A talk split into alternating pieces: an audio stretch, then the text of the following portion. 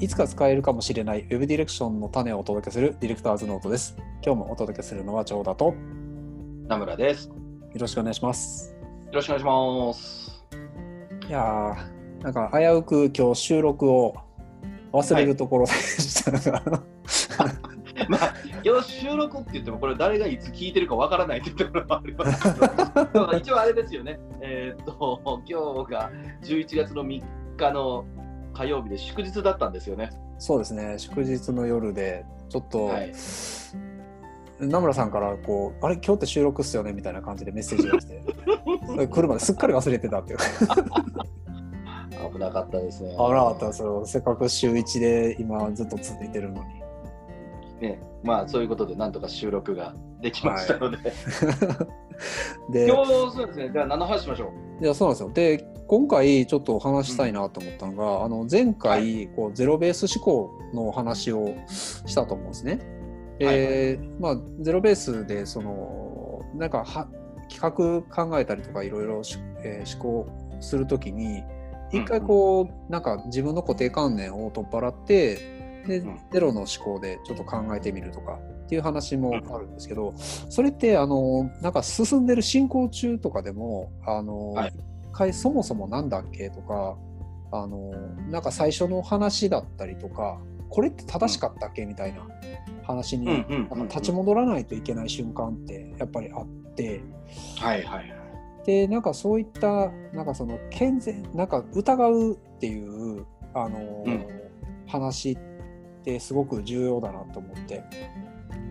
その自分が考えてたこととかをもう一回疑うってことですよね。そうですね。でちょっとこれ僕専門学校の時にあの、はい。一番最初あの入って専門学校の担任の先生が一番最初に言ったのがあの、もう全て疑えっていう話をしされて。で僕全然そういうあの哲学の話とかを全然知らなかったんであの、はい。ここの人何言ってんねんっていう感じだったんですけど先生の見るなみたいな話をしだしてはいはい。何言ってんだこの人と思って 俺な俺何し俺は何しに来たんだここにみたいな感じだった。でもその言葉ってずっとなんかこう自分の中であのん残っててはいはい。よくそのなんか考えたりする時もこれってほんまに正しいんかなとかっていう自分に対しての疑いをなんか持ったりすることって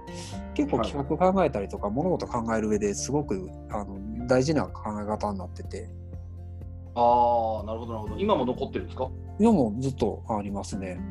おお、それはだいぶ重い言葉ですよね、じゃあ。うんなのでこう例えばなんか企画考えて自分の中でロジックとしてこれは絶対いけるわっていうふうに思ったとしても、はいあのまあ、その時にこういきなりゼロに立ち戻るのって結構難しかったりするので、うんあの他の人に、まあ、見てもらってものすごい第三者的に見てもらって、なんかこうあの忌憚のない意見もらってあなるほどなみたいなその真逆うんうのん。考え方とか、全然違うう価値観とかっていうのをぶつけてもらって、うん。うんあの一回ちょっと自分が思ってたそのロジックに対して疑いかけたりとか。はい。なんかそういうことってあのすごくいるなと思って。それ結構難しいですよね。あの自分の思考に対して否定をするっていうことなので、多分こう順番としては何か問題があってああだこうだいろいろ考えていってこれでうまくいくはずだって思って、まあ、そこって結構生みの苦しみもあるじゃないですか。ありますね、結構こ怖い時もありますよね。そうそうそうで それに対してやっとだと思った瞬間に、えっと、いやいやちょっとじゃあここまでできたからゼロベースでもう一回考えようと、えー本当にこれで正しいんですかって言ったっておそらく自分の中のバイアスも相当かかってくるので、うんその思考を逃げ切るっていうか一旦拭い去るってかなり難しいスキルだと思うんですよね。そうですね、まあ、時間の問題もあったりもするので、うんなかなかそんな、じゃあもうゆうもう全然期日し、ま、迫ってんのに、そんな悠長にまた、うはい、一からやり直しとか、そんな時間ねえよみたいな話もあったりするじゃないですか。はいはいはいはい。なので、まああのーできるだけ、まあ、完成に近い状態の時にそれをするのはちょっとあんまお勧めしないんですけど、うんあのまあ、割と最初の段階でそういうふうに何回か叩きながら、あのなんか強くしていくっていうのは割といるプロセスだなとは思ってますね。そうですね僕はあのこの会社今自分がいる会社を立ち上げた時って人数が当然ながらすごく少なかったんですよね。なのでその壁打ちをする社内のメンバーっていうのがほとんどいなかったし、はいえっと、もっと言うと2000年2020 2010年に会社を立ち上げて2015年ぐらいまでかな15年か16年ぐらいまでは会社の見積もりとか企画書ってほぼ僕が全部作ってたんですよ。うん、1年かかもう全部ですよね。でそうなってきた時に結構そのお客さんに出した時に突っ込まれて失注するというか、はい、突っ込まれて、えっと、まだ甘いねみたいなことになってくると、うん、結構なんていうかな会社的な意味も含めてデッドアライブになるっていうのがまだそういう時期がつ長かったので、はい、その一人で壁打ちをするっていうことはなんとなく嫌顔にもできるようにちょっとなった感じはありますね。なので思考をしているその完成形に至るまでの間に、はい、えっと、小人のナムラ A と B と C がいるんですよ常に。なんかし信じる名村さんと疑う名村さんあそうそうそうそうあの中立に立ってこうひよってるやつとかねこういろいろいて。まあまあまあまあとか言うんだけどまあまあじゃねえんだよみたいな話を自分の中でこう繰り広げられてて。漫画だ。でものすごくこうあれかな。僕の中でよくか自分の中のその分かりやすい人間がいるのは仮想のペルソナでいるのが、うん、もうこういうクライアントがいたら本当にマジ殴りたくなるみたいなその重箱をついた上ですっごい嫌なことを言ってくる人ってたまにいるじゃないですか。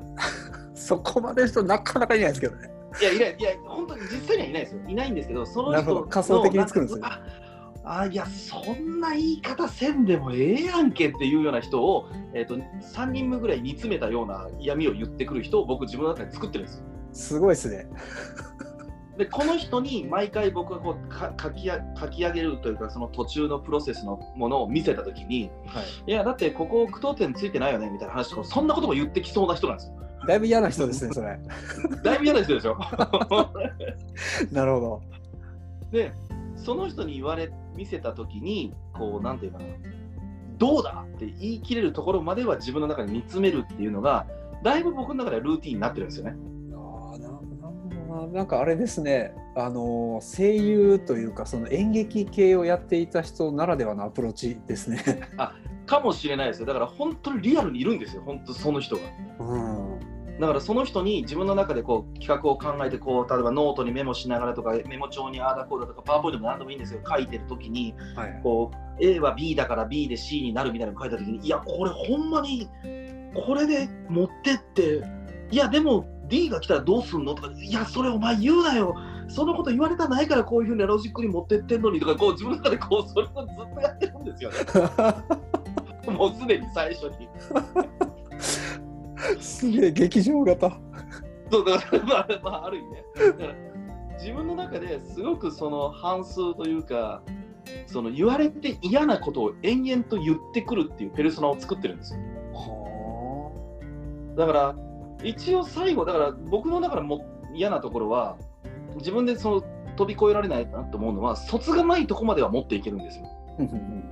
でもものすごいアバンギャルドな企画とかに持っていくのはすごく苦手なので僕はうちの会社の子たちにもちょっと申し訳ないなと思うのはやっぱり会社の取る案件っていうのも、えっと、コーポレートとか業務システムとか、うん、そのシステムシスあの検索とかそういったシステムの UI ユ,、えっと、ユーザー体験とかっていうのはすごく設計するのは多分上手だと思うんですよ。うん、でもそのいわゆる広告企画系のサイトを作るとかっていうのは、はいはい、うんと大多数にボーンって当たるかすっごいマイノリティに対してめちゃめちゃドドハマりするみたいなものを作るときに、すごく自分の中では飛べない感がありますね。あそれは僕も結構似てるところがあって自分も企画考える時に基本的に僕が考える企画っていうのはなんかそのぶっ飛んだ企画って要しないってもう言ってて 全部がちゃんとつながってロジック立ってっていう理由がないないというか理由がちゃんと成立した上でなんか、うん、あの企画がいつもこう組み立ててるので自分の中でこう理由付けができないものがあのなかなか企画立てれないんで、うん、広告系の確かにそのなんかあの23歩ジャンプしてる感じのやつはなかなかちょっと出ないですね。うん、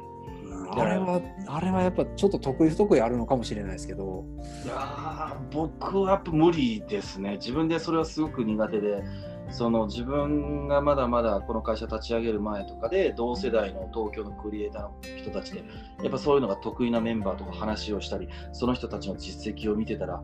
これはネジ23本飛ばんかったら作れんなみたいなとか。いやその広告としてもすごく成立しててクリエイティブとしてもめちゃめちゃかっこいいけど絶対自分で無理だと思うの分かりやすい例で言うのは例えば、あのー、中村優吾さんが作ってたものとかそうですよねフラッシュで。はいはいはいはい。いやどう考えたらこんなんができんのかなと思うのはやっぱりもう完全に無,、無理ですねあれはもう。そうそうそうそう。どうひねって逆立ちしても出てこないですあんな僕もそうですもんねだからあれあ僕はああいうタイプにはなりづらいけども、うんえー本当にガチガチにコーポレートとかそういったそのすごくマジョリティの人たちが見るマスに近いようなサイトでどうこうしましょうみたいなうんものの時には比較的うん自分の中のこう壁打ちをすごくするようにはなりましたね。うん、そうですね。僕もどっちかっていうと、もうずっとコーポレート系とか、あのそっちをやってきてるので、あの本当、堅実だったりとか、あとはその使うそのバックヤードですよね。実際にクライアントに納品した後でクライアントが使うことになるので、そこのところでの、やっぱこううまくいかない例っていうパターンとかもよく見てるので、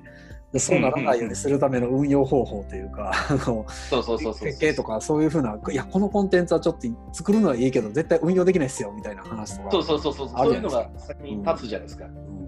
だからまあ、いい意味で小賢しくなっていくん かもしれないですけど。いやでもねあのさっきこの今日のテーマで言ったやっぱりその自分を疑うっていうことをするのはやっぱりそれなりにストレスありますよね。うん、まあ、なんかこうストレスと感じるか、それとも、うんなんかへ変にプライドが高あの高かったりするとなかなかそういうふうなのができないのかなっていう気もするんですけどあんまりなんかその自分の考えがなんか100%正しいとは全く思ってなくて、あのうん。割と僕人のあの考えとか意見にわ割となんかコロコロ転がされちゃうタイプなんですよ。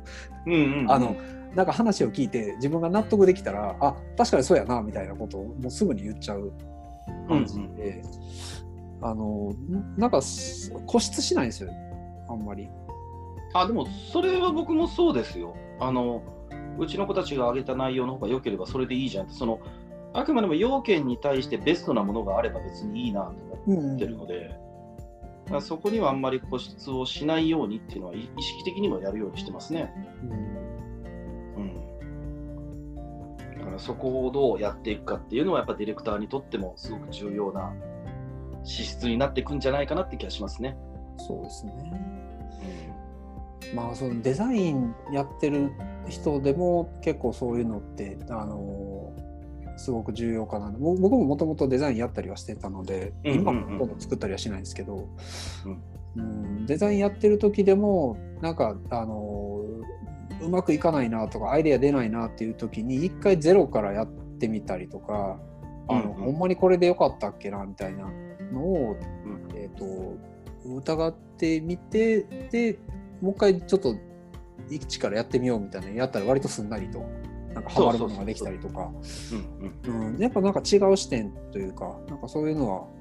はあの見えることは多いかなっていう気がするので。なんかそういう意味で言うとディレクターってその周りにやっぱ仲間がいてで自分の心のありようみたいなもので言うとその長田さんも言ったような周りの意見をすっと聞き入れられるみたいな自分の意見に固執しないみたいな、うん。うん、やっぱりそのお客さんにとって一番いいものを提案するのが僕らの仕事だと僕も思うのでその僕自身が全知全能の神でこう何か全てを決定していくというよりはうん。あくまでもそれをこうどうまとめていくかみたいなところに一番不信をしていければでたまたま自分が企画を考えなきゃいけなかったから考えましたというだけであってもっといいものを考えるんだったら全然その人に任せりゃいいと思ってるタイプそうですよね。そうそうそうそうそうそうまあね、あのその会社さんによってとか立場によっては人数がいなくてなかなか壁打ちする相手がいないみたいなのもねあったりするとは思うんですけどね。まあ、なんかツイッターでもいろいろ見ますねそういうの。いやそういう人ってむしろねあのなんていうかなクライアントに対して完成形を出さなきゃいけないって思うよりは、うんかあのそのまあい言い方とか関係性の作り方もにもあると思うんですけどお客さんと一緒に壁打ちをして作り上げていくっていう意味も含めたファシリテーターみたいになってくるのもちょうどいいんじゃないかなと思ってはいますけどね。うん、そうですね。はい。